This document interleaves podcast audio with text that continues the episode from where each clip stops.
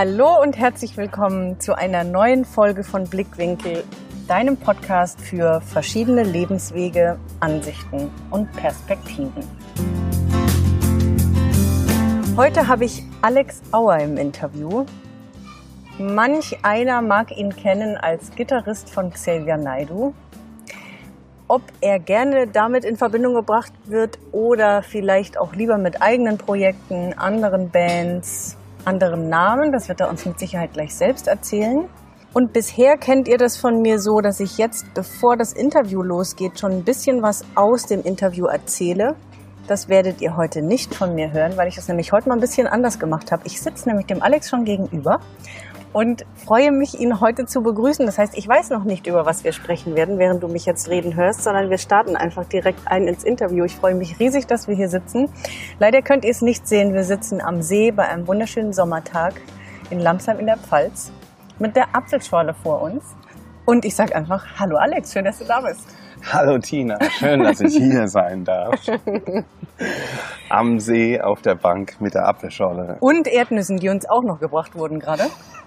Also perfekte Stimmung, um einfach ein bisschen übers Leben und über Alex Leben auch zu sprechen. Um dich auch so ein bisschen abzuholen bezüglich des Podcastes, die Hörer sind gewohnt, vom Leben meiner Gäste zu hören.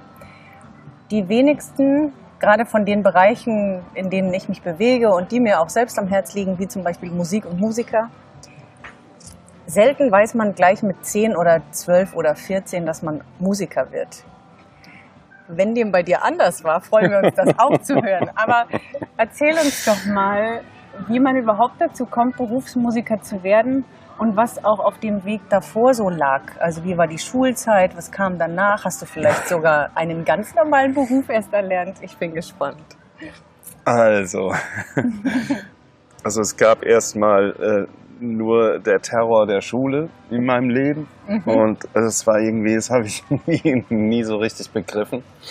Meine Eltern haben aber gedacht, ich muss auf jeden Fall aufs Gymnasium. In Hockenheim damals war das und äh, mein, also ich hatte keine älteren Geschwister, die Pink Floyd gehört haben, äh, hätten oder so. Das war alles nicht äh, angesagt, sondern ich äh, habe immer Klassik gehört mit meinem Vater zusammen und Arien, die von, äh, die meistens abends liefen bei uns, wenn es keinen Fernseh gab. Ne? Damals noch vier Programme, äh, manche erinnern sich Stimmt. noch. ähm, aber ansonsten ähm, hat mich Musik noch nicht so abgeholt, mhm. ähm, bis ich mit 14 circa, oder war es 13, ich weiß es nicht mehr ganz genau, ich habe eine Elvis-Platte bei mein, meinem Vater im Regal gefunden.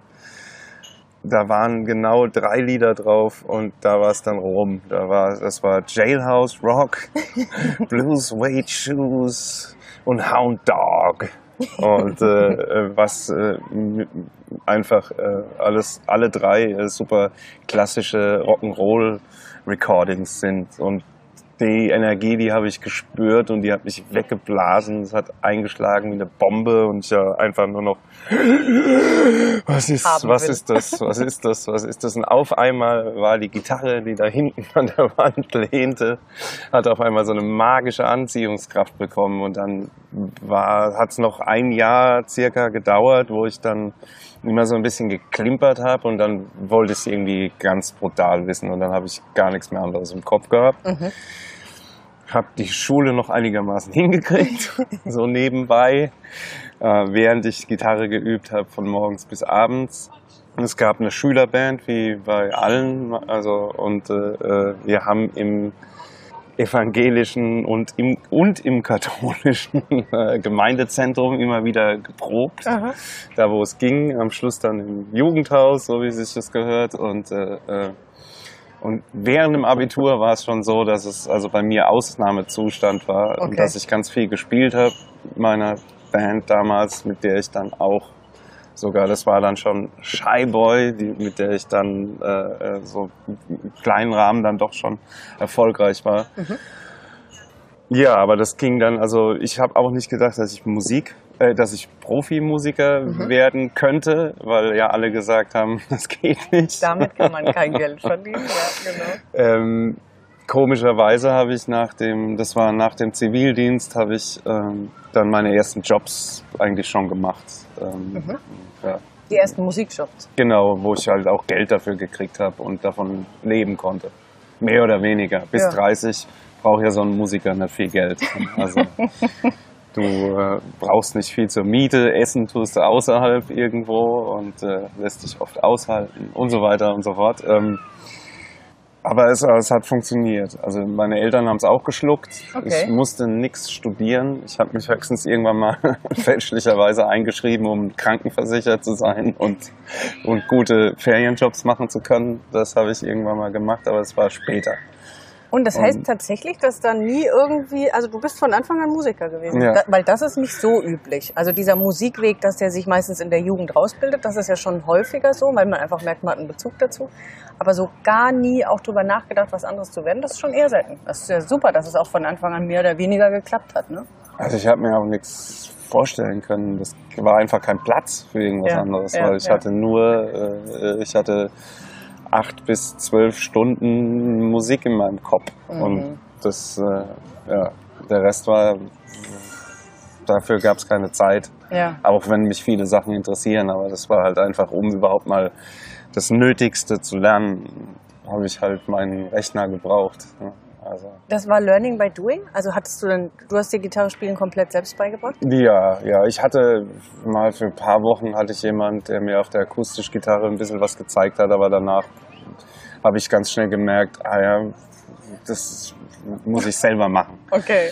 Äh, Und da, damals gab es auch noch kein großes Lehrwerk für Rockgitarre. ne? Ja, also ja. es wäre auch blöd gewesen. Also hat man die Ohren gespitzt und hat versucht, irgendwie in die Richtung was rauszukriegen. Platten anhören, Plattenspieler langsamer drehen und so weiter. Und total kompliziert, was heute keiner mehr verstehen kann, Ja. äh, du auf YouTube doch alles geliefert kriegst, ne? auf dem Präsentierteller. Wie die Sache nochmal ein bisschen anders ging, wie man sich die Sachen rausgehört hat. Ja. Und du hast eben gerade von Shy Boy gesprochen. Das war also deine erste, Ja. dein erstes Bandprojekt oder deine erste Band. Genau, das war aus der Schülerband, wurde dann noch während der äh, Schulzeit, die, also wurde es irgendwie, ja, Ja. hat sich das da äh, umbenannt und dann war es auf einmal Shy Boy. Äh, und dann ging das ab und wir haben einen Plattenvertrag gekriegt mit einer Frankfurter Firma und äh, äh, haben eine Platte aufgenommen und hatten auf einmal eine internationale Plattenfirma und waren auf, sind viel getourt durch Europa, sogar in den Staaten gab es wilde Geschichten. Okay. Und es ging ein paar Jahre lang, bis ich das Ganze wieder, ähm, bis ich irgendwie äh, eine Krise bekommen habe, irgendwie so mit mir selber.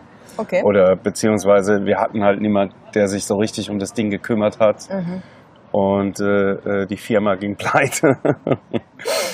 Das hat damit geendet, dass ich sogar in LA mich mit einem Produzenten von Aerosmith getroffen habe, der wiederum mein Tape von den Scorpions oder mal unsere CD bekommen hatte, äh, die das gut fanden, was ich da damals gemacht habe. Und äh, aber ich habe das nicht kapiert. Ich war noch zu grün im Hirn. Ich hätte jemand, ich hätte einen Manager einfach gebraucht, der sich um die ganzen Sachen gekümmert hätte und mir dann gesagt, ne, da Penner, hier gehst du dahin und dann machst du das und so weiter. Und jetzt hältst du einfach mal Balle flach. Ja, ja, ja, klar. Ja, Wie alt warst du da? 23. Ja, und das ist ja auch, also erstens noch nicht sonst im Berufsleben gestanden, von der Schule direkt nur Musiker, 23 noch nicht wirklich alt. Klar, woher soll man es denn dann auch wissen? Und dann aber doch schon gleich so viel Erfolg. Also in kleinem Maße ja nichts anderes als viele andere, die eben sehr schnell irgendwie zum Erfolg kommen und dann in irgendeine Krise kommen, mal kleiner und mal größer. Ne? Ja, ja. Und, und heißt jetzt bei dir was? Du hast gerade von dieser Krise gesprochen. Also ja, ich habe also oder? ich habe für mich selber nicht gewusst, wer ich bin und äh, für mich hat nur ich habe mich definiert nur über die Musik und das war halt einfach nicht genug. Also ich habe gemerkt, ich komme damit überall durch Ja, und alle finden es toll, aber ich war als Persönlichkeit halt einfach nicht äh, äh, geerdet genug, um zu wissen, was ich dann eigentlich denn oder wer ich denn eigentlich bin. Das war mhm. ja und dann dann habe ich sogar ein Jahr keine Musik gemacht und habe mich ein bisschen überall verloren in, in allem.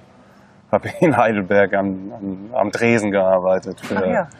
für fast ein Jahr, bis es dann wieder losging, ganz langsam und dann wieder immer mehr und bis es dann wieder richtig äh, abging. Aber ja, das war irgendwie so ein Selbstfindungsprozess. Der ja dann auch trotzdem relativ früh einsetzte. Ich meine, wir haben jetzt, bevor wir angefangen haben, das Interview aufzunehmen, ja auch darüber gesprochen, dass man eben solche Phasen im Leben hat. Viele Menschen kriegen die erst irgendwie mit 30, 35, 40, aber nicht schon so früh. Also wie, wie bist du aus diesem ersten, sagen wir mal, weil es kommen ja mit Sicherheit noch andere Tiefs- oder Veränderungsphasen in deinem Leben, aber wie bist du da dann für dich rausgekommen? Ist es einfach mit der Zeit so entstanden während dem Kellnern, dass du mehr Zeit hattest, über dich und dein Leben nachzudenken? Und wie kam es plötzlich wieder dazu, dass du dann Musik gemacht hast?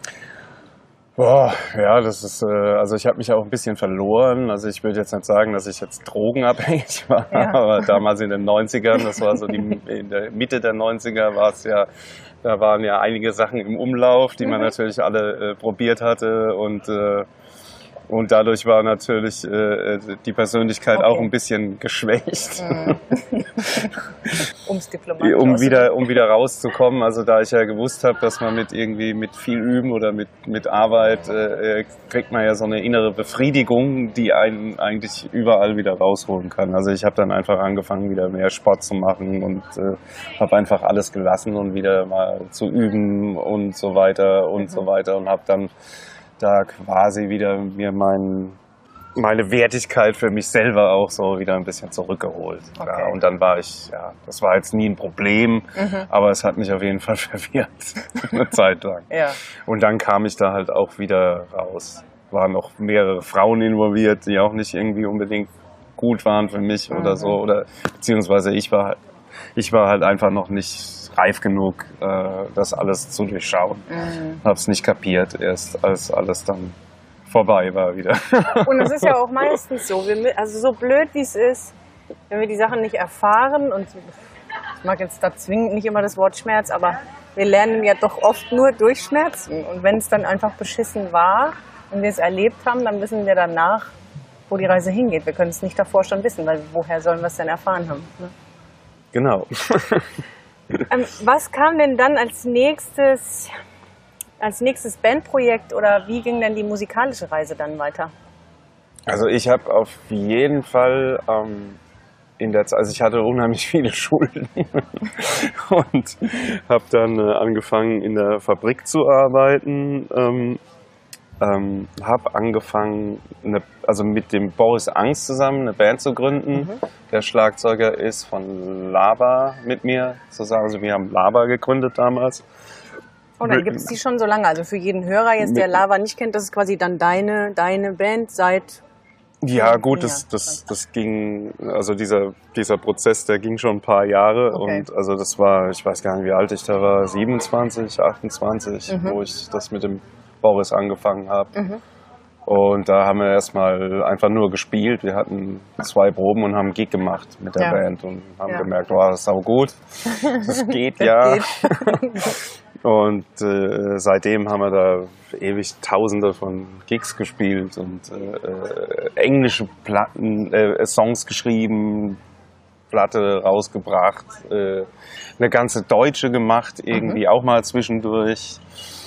Äh, was aber alles noch so, ja, es waren super Sachen dabei, aber es war für, für, meinen, für meinen Geschmack alles ein bisschen halbgar. Inwiefern? Also ja, jetzt bin ich schon wieder im Thema gerutscht, ganz weit weg nee, von da, gut. wo wir waren. alles gut, ähm, so wie es gerade kommt. Ja, einfach, da habe ich, da waren erstens mal zu viele Leute involviert, die okay. alle irgendwie was dazu wussten und, äh, äh und ich habe einfach da, ich habe dann, äh, ich lasse es immer gerne laufen. Mhm. Ja, und mhm. da war dann aber zu viel laufen lassen. Ja, und gegen Bewe also einfach äh, äh, bremsen. ja. Darum, äh, dass ich mich da nicht richtig entfalten konnte. Okay. Also das war damals das Problem eigentlich, obwohl es alles super war und Riesenspaß gemacht hat. Und haben da auch, also mit der Band halt richtig viel gemacht. Okay. Viele tolle Sachen erlebt. Also Wahnsinn. Auf jeden Fall.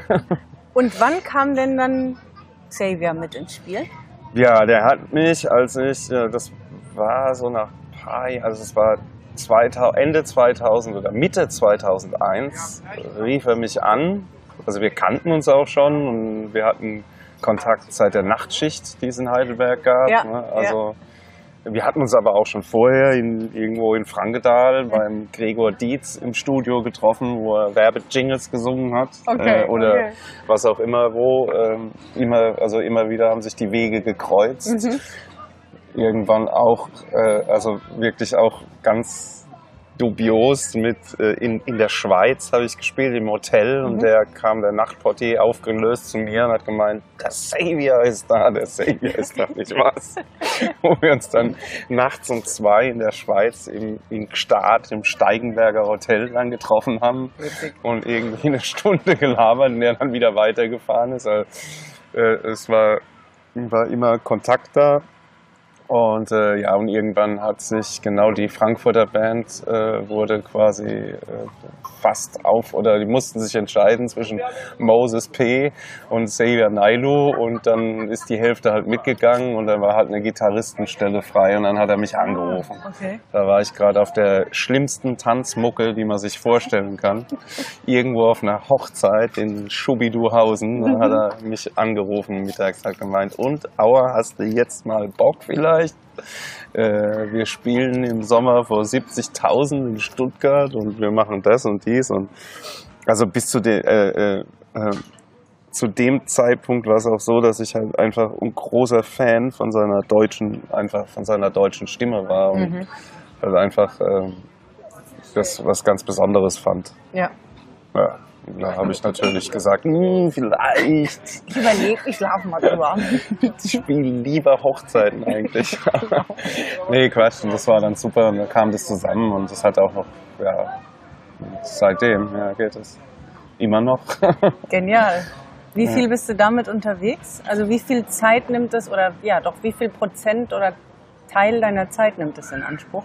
Boah, ja, also übers Jahr gerechnet hat so viel. Das sind dann vielleicht, ist das ein Monat. Also wenn, also dieses Jahr ist überhaupt nichts, nichts. Mhm. Da waren vielleicht zwei, drei Sachen. Also, Mhm. also dieses Jahr gibt's keine Tour oder sowas. Äh, auch mal gut, ne, dass er mal eine Pause macht. Ja, Einfach ja. mal.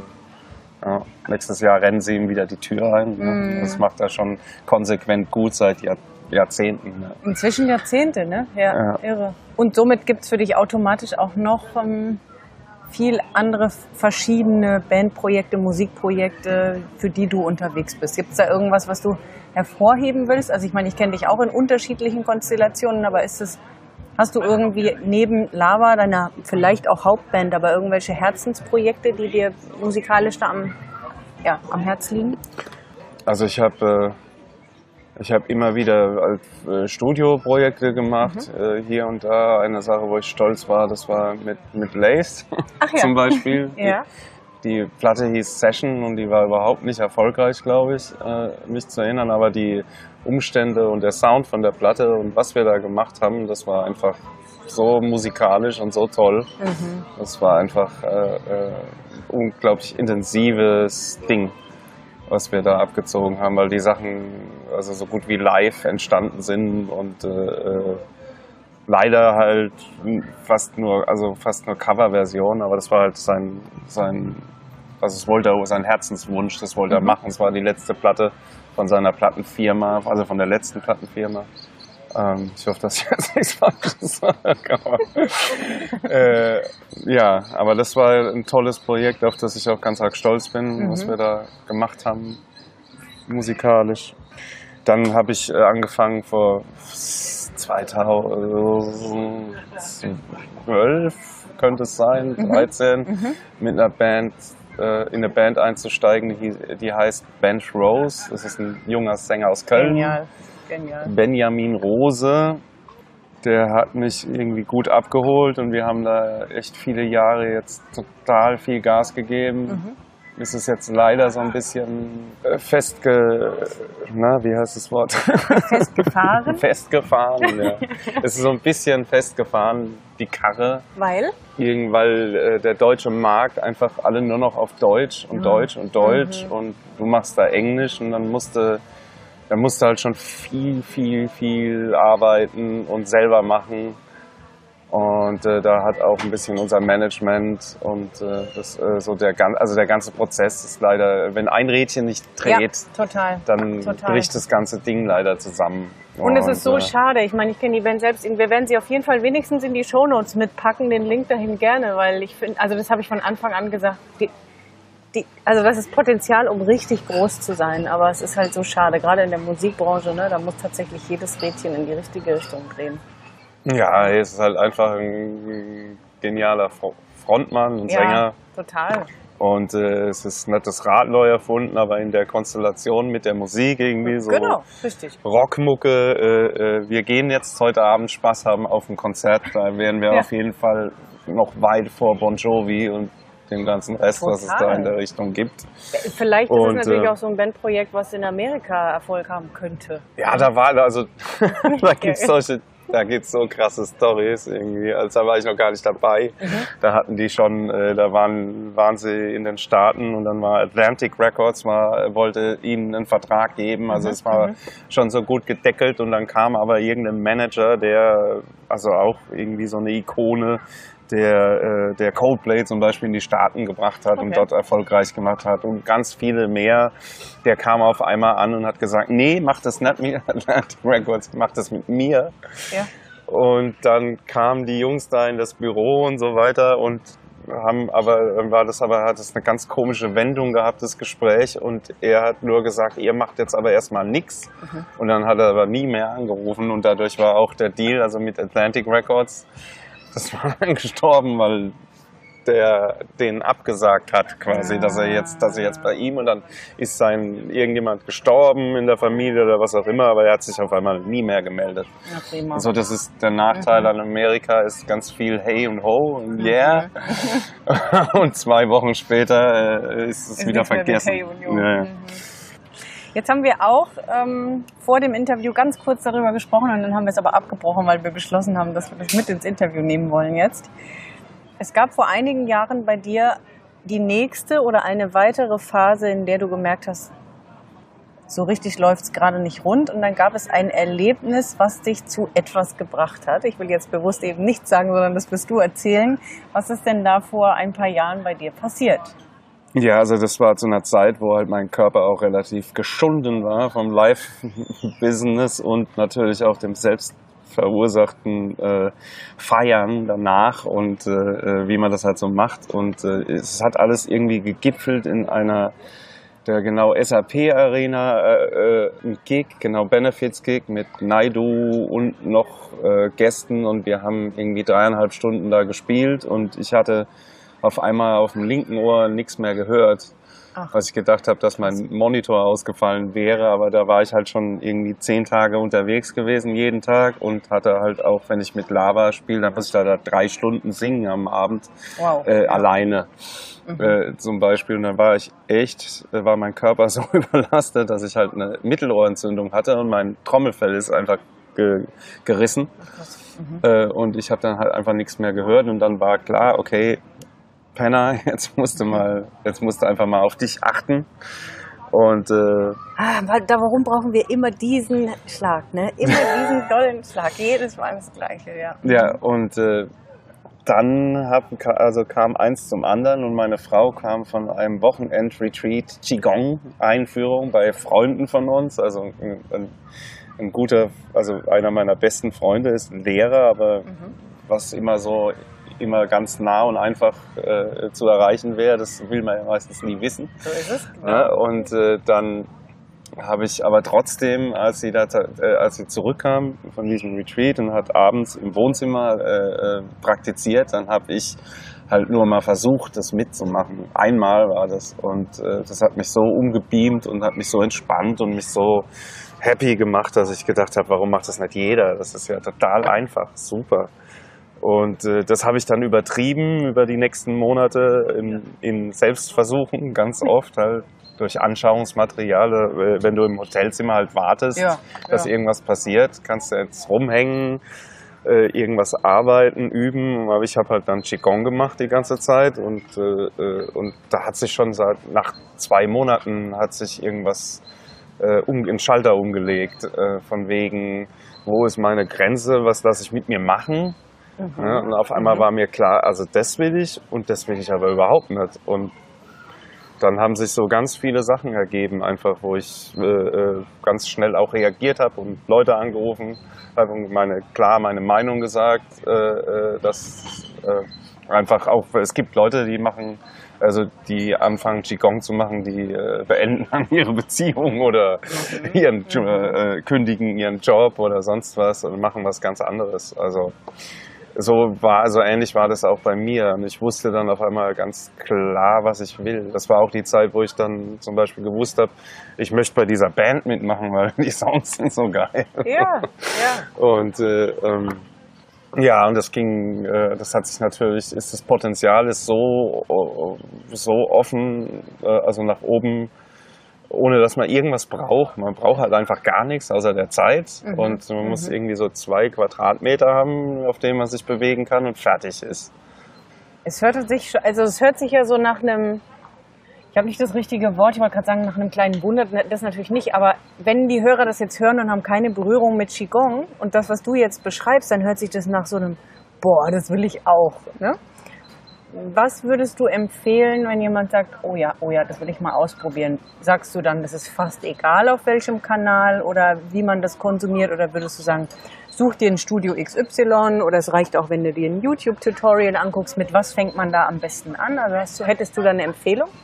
Also das ähm, Wichtigste ist einfach nur, dass man es will, äh, mhm. weil die mhm. meisten Leute denken halt, es geht dann, also ich meine, das ist wie mit allem, du musst halt verdammt viel äh, Geduld haben und äh, äh, ähm, Zeit investieren. Also was für mich jetzt überhaupt äh, also nie ein Problem war, ja. weil ich mache das gern. Also ich hocke mich halt auch gern dann stundenlang hin, mache irgendeine bescheuerte Übung, äh, immer das Gleiche. Also das, äh, um einfach zu sehen, was da in mir abgeht. Ja also noch dazu kriegst du halt sofort immer was zurück. Also du hast irgendwie so einen Benefit und so, also sofortigen. Das habe ich ja gespürt und deshalb war das dann auch relativ einfach, das durchzuziehen. Aber eigentlich muss man es nur wollen und dann muss man mal gucken, was es so in der Nähe gibt. Also da gibt es mhm. bestimmt irgendwie gute, gute Angebote ob in Köln oder Hamburg ja. oder in Schubiduhausen. Ja.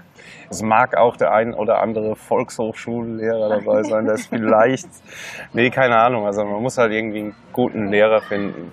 Ich kann jetzt, äh, ich kann dir auf jeden Fall einen Link mal geben von dem, was ich da mache, aber... Ähm, Ach stimmt, das können wir mit in die Shownotes packen. Auf jeden Fall. Wenn du, also du machst das heißt dann über YouTube oder irgendeinen anderen Kanal online. Nee, nee, nee, nee. Ich, okay, ich habe also es ja. gibt nur Informationsmaterial okay, und so. Ja. Äh, ich habe das damals über DVDs, habe ich mir halt einfach ja. diese Tai Chi Übungen äh, abgeguckt und äh, äh habe das halt nachgemacht. Und dann gibt's halt, äh, wie gesagt, es gibt dann halt so ganz schlimme Übungen, wo du immer das Gleiche machst oder wo du halt versuchst, in der Halteposition zu bleiben für ewig. Ja.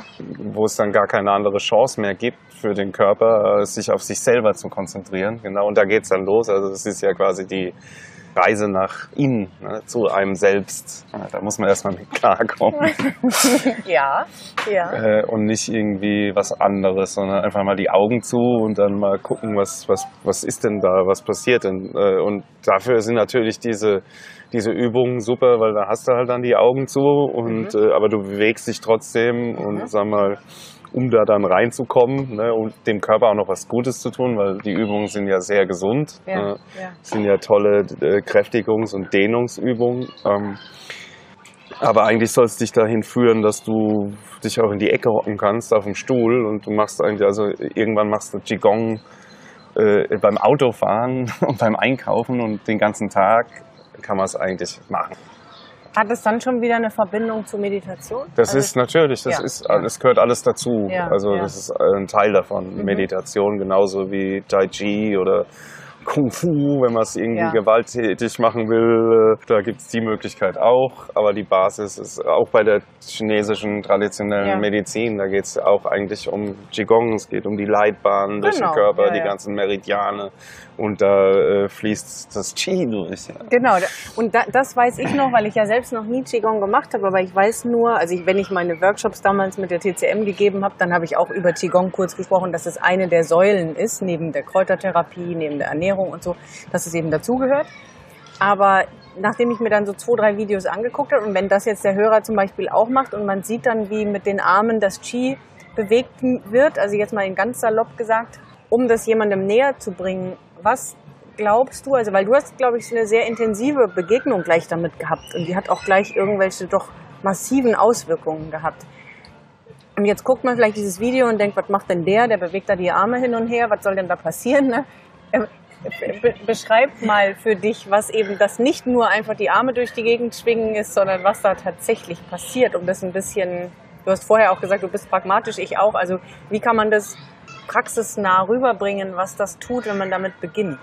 Also wenn ich, äh, wenn ich jetzt so eine, so eine einstündige Practice ja, dahingelegt ja. und äh, das fängt erstmal an mit halt diesen Wiederholungsübungen, dann also es ist erstmal sau anstrengend, ne, weil okay. du machst ja alles in Zeitlupe, also Aha. du gehst in, in, in irgendwelche Squat-Positionen in Zeitlupe, ne, also ganz ja, okay. langsam runter und hoch. Das ist natürlich mega für die, äh, für die, für die Beine, Rücken und so weiter und also was war die Frage? ähm, wie du jemandem, der noch kein Qigong-Erfahrung so, hat, ja, was, also, was passiert, wenn er das macht? Genau. Warum soll er es machen? Und also, wissen wir schon, er, die Reise zu sich selbst und äh, viele Dinge lösen können, schon allein nur mit Qigong machen. Aber was kann er erwarten, wenn er jetzt genau. so eine Stunde mal macht? Also erstens mal ist es sau anstrengend und der Körper kommt in den Schuss. und der Rest, der Rest passiert eigentlich von alleine. Aber man warum ich das wahrscheinlich auch so stark äh, ja. gespürt habe, ist, dass ich es so unbe unbedingt spüren wollte. Ja. Das ist ja, ja immer das Gleiche. Ne? Ich wollte das unbedingt irgendwie, diese Erfahrung kriegen, dass ich irgendwie mit meinem Bewusstsein da zu mir komme. Aber also ich habe es so empfunden, als wäre das, äh, als kam das einfach durch diese Übungen, komme ich automatisch zu mir selber und durch die das Bewusstsein im Körper an die bestimmten, du gehst ja dann an bestimmte Punkte äh, dein Lower Dantien und dein Upper Dantien und dein und so weiter. Allein äh, da mal reinzuschnuppern, das ist ja wie so ein Muskel, der noch nie trainiert wurde. Ja, ne? Und dann ja. fängst du da an und denkst, ah, okay, okay, jetzt machen wir es halt mal. Ne? Ja, Aber du merkst, dass es halt immer intensiver und immer bewusster wird und irgendwann kannst du halt irgendwie aus, aus diesen Punkten einfach, ich weiß nicht, das, das, du kannst dein ganzes Leben meistern mit Ruhe und Gelassenheit. Also was mir nicht immer gelingt. Ne? Ja. Aber, äh, aber wenn ich in diesem Zustand bin und wenn ich irgendwie da dran bleibe, dann, dann ist das schon irre. Und du kannst dann dich heilen. Also du kannst Krankheiten heilen, chronische und so weiter. Was bei dir auch ganze, passiert ist, ne? Was bei mir passiert ist. Und der ganze der ganze Wahnsinn. Ne? Also Irre, ja. auf die Bühne vor so ganz schlimmen Shows irgendwie zu dritt vor 16.000, äh, wie vor zwei Jahren auf der Tour, da sind wir alle gestorben und haben uns in die Hosen gemacht, aber das da habe ich dann, da habe ich Qigong auf der Bühne gemacht, weil ich mhm. einfach, da habe ich mich mit den anderen verbunden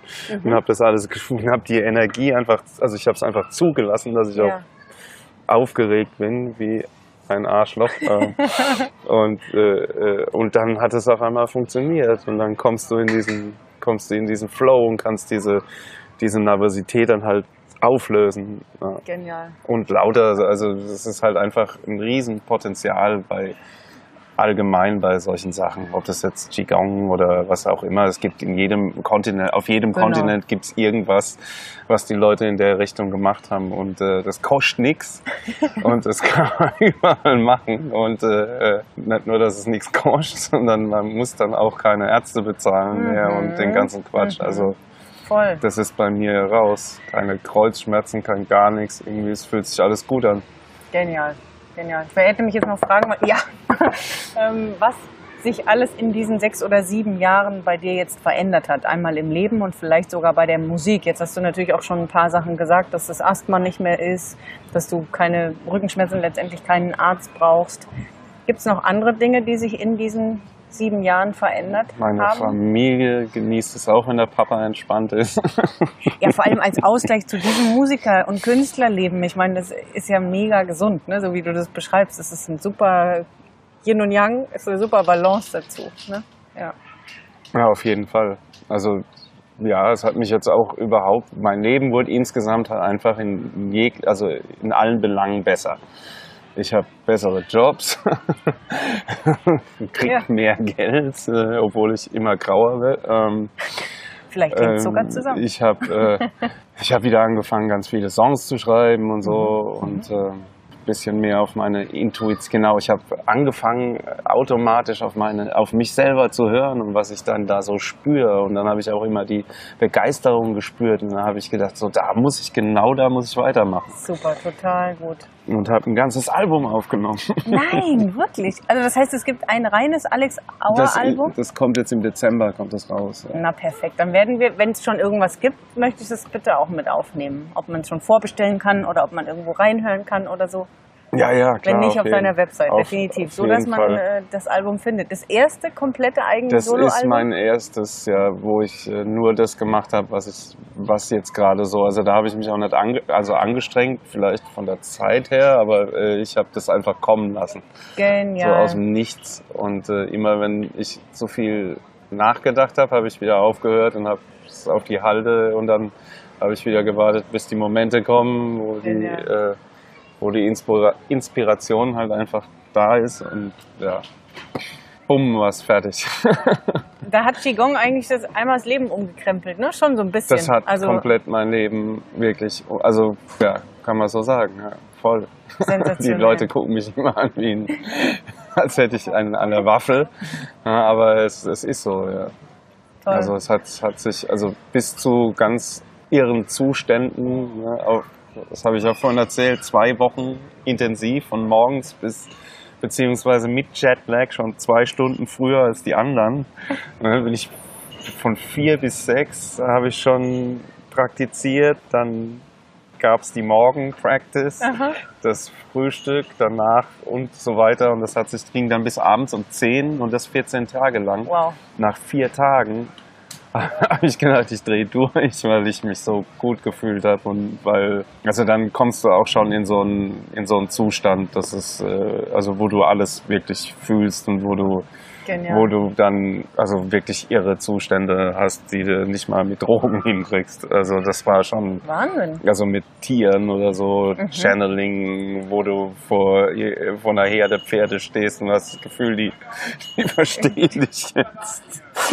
Und es ist dann so, und du gehst hin, hältst deine Hand vor und dann kommt der, der Chef Gaul her und fängt an, irgendwie äh, deine Hand zu, äh, deinen Kopf zu liebkosen und so, weil du halt nur positive Energie da hast und voller, einfach nur vollem Vertrauen, genau, es geht Ja. um Vertrauen, Offenheit, Liebe, äh, Dankbarkeit und Respekt. Das sind diese Mhm. Ja. fünf Pfeiler auch von diesem, äh, von diesem ganzen Ding und das Ja. ist, fühlt sich einfach nur gut an. Genial. Würdest du so ein Retreat auch, also ob fünf Tage, sieben Tage, 14 Tage, auch jemandem empfehlen, der anfängt? Oder sollte man Wow. da schon eine Berührung damit haben? Nö, Fuck, nee, überhaupt nicht. Ja, also ja. da war da war ein Opa aus Argentinien da, der hatte überhaupt keinen Plan. Der, der, der hatte sowas von gefühlt. Also der war auch total, das war so ein konservativer Typ. Also ich meine, ich weiß nicht, wie, wie und was der Grund war, Ja, wie er sich dahin verirrt hatte. Wahrscheinlich, ach, jetzt machen wir das einfach mal. Äh, Da musste er schon offen sein eigentlich, aber der war sehr konservativ und der hat nach, auch nach vier, fünf Tagen hat er schon alles gespürt. Ne? War, Er hat mich dann immer gefragt, ja, ob ich das, ob das bei mir auch so ist. Und äh, ja, das war irre. Und dann kommst du einfach, ja, ist einfach toll. Also die Reise nach innen, die ist auf jeden Fall sehr zu empfehlen, auch wenn sie irgendwie von unserer ganzen Gesellschaft wirklich irgendwie wie so ein Alien behandelt wird.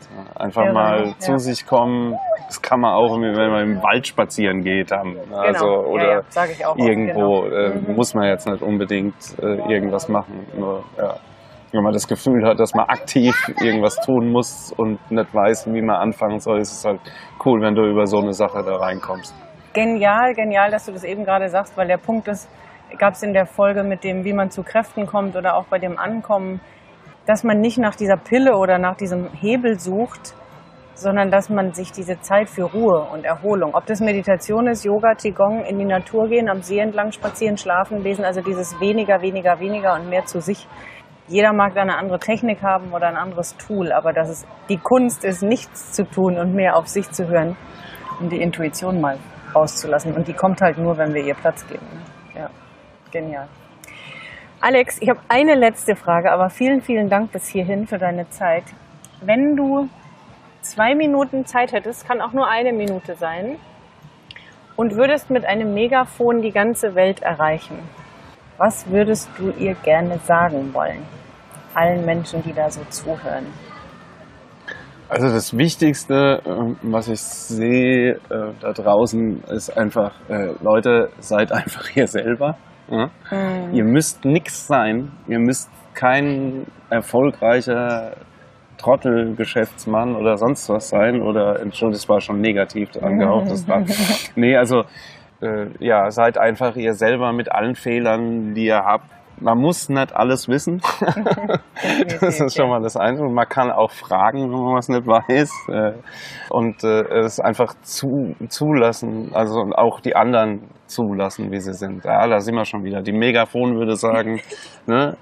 äh, vertraut euch und den anderen, ne? seid offen zu euch und den anderen und liebt euch und die anderen und äh, respektiert euch die und die anderen und seid dankbar äh, für euch und die anderen. Super. Das wäre so, das, also das kann ich irgendwie 100 Prozent aus meinem Naturell weitergeben. Also das habe ich, äh, äh, so sehe ich das auch.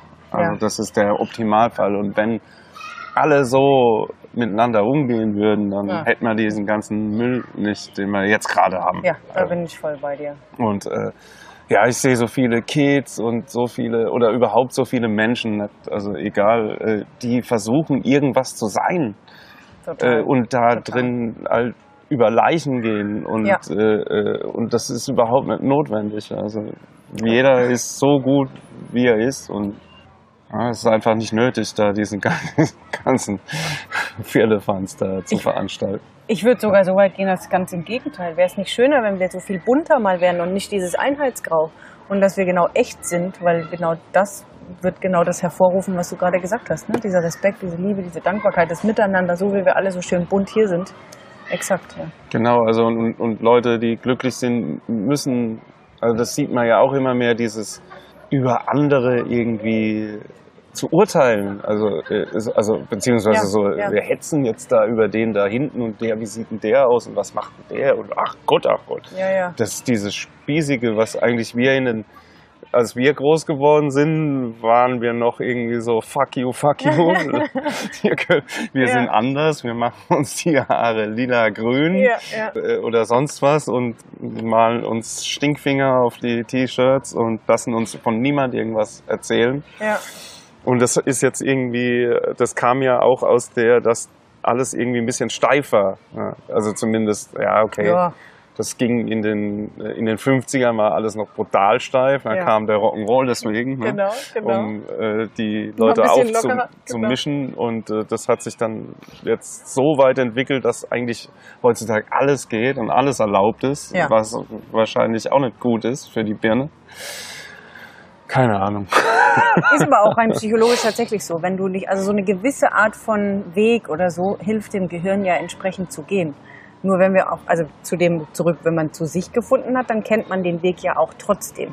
Wenn man aber gar keinen hat und dieses riesenbunte Angebot und nur in der Ablenkung sich befindet, weil man sich nicht mit sich selbst beschäftigt, dann hat man gar, gar keine Orientierung mehr. Ne?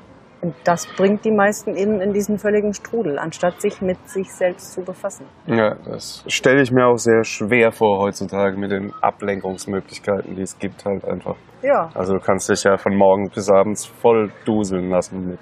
So ist es. Und dann muss ich mich nicht mit mir befassen. Klar. Ja. Vielen Dank. Vielen Sehr Dank. gern. Ich wünsche dir ganz viel Erfolg. Erstens heute Abend beim Gig und vor allem auf den weiteren Jahren, weil wenn man sich überlegt, dass das jetzt erst sieben Jahre sind oder sechs seit dem Qigong-Erlebnis und was sich seitdem schon alles getan hat, wünsche ich dir sowohl für die eigene Platte als auch alles, was da kommt, noch ganz viel Gutes und ganz viel Erfolg. Super, danke.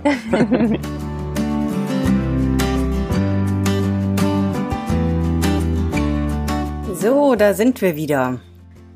Ich glaube, spätestens nach dieser Folge hat man Lust auf Qigong, wenn du es nicht selbst schon ausprobiert hast, oder? Geht es dir nicht auch so? Also mir ging es auf jeden Fall so. Du findest auch in den Shownotes einen Link zu einer Seite bezüglich Qigong, wobei es dann natürlich unendlich viel Tools und YouTube und Seiten gibt. Aber vielleicht hast du einfach mal Lust, vielleicht ist das der Zugang, der dir noch gefehlt hat. Oder du machst schon viel Yoga und das ist super für dich. Oder du kennst auch andere Techniken, um zu dir zu kommen, um mehr in dich hören zu können. Wenn du darüber hinaus merkst, dein Weg ähm, ist gerade an einer Gabelung und du willst Veränderung, vielleicht willst du dich selbstständig machen, vielleicht willst du den Job wechseln, vielleicht steckst du gerade in einem Beziehungsproblem und weißt nicht, wie du es so richtig lösen sollst, vereinbar dir einfach bei mir ein Orientierungsgespräch. Den Link findest du auch in den Show Notes. Und dann lass uns sprechen, denn genau das mache ich. Ich begleite Menschen in Veränderungsprozessen und auf dem Weg zu sich selbst, manchmal zu sich selbst zurück, welche Bedürfnisse hat man wirklich? Wie will man sein Leben wirklich leben? Und wie komme ich da überhaupt auch hin? Wie kann ich das Ganze erreichen und was ist dafür alles nötig? Also schreib mir, auf welchem Weg auch immer, vereinbar dir einen Termin und dann freue ich mich von dir zu hören. Unabhängig davon startet jetzt im Herbst auch meine Mastermind-Gruppe. Da hat man die Kombination aus einer kleinen Gruppe, maximal vier Personen, plus Coaching von mir. Vielleicht ist das auch was für dich. Findest du bei meiner Seite auf Events da findest du den äh, Link zu Pimp Up Your Life. Ich würde mich freuen, vielleicht auch da von dir zu lesen. Und ansonsten hören wir uns definitiv nächste Woche wieder, wenn du wieder einschaltest zur nächsten Folge von Blickwinkel, deinem Podcast für verschiedene Lebenswege, Ansichten und Perspektiven. Mach's gut und pass auf dich auf.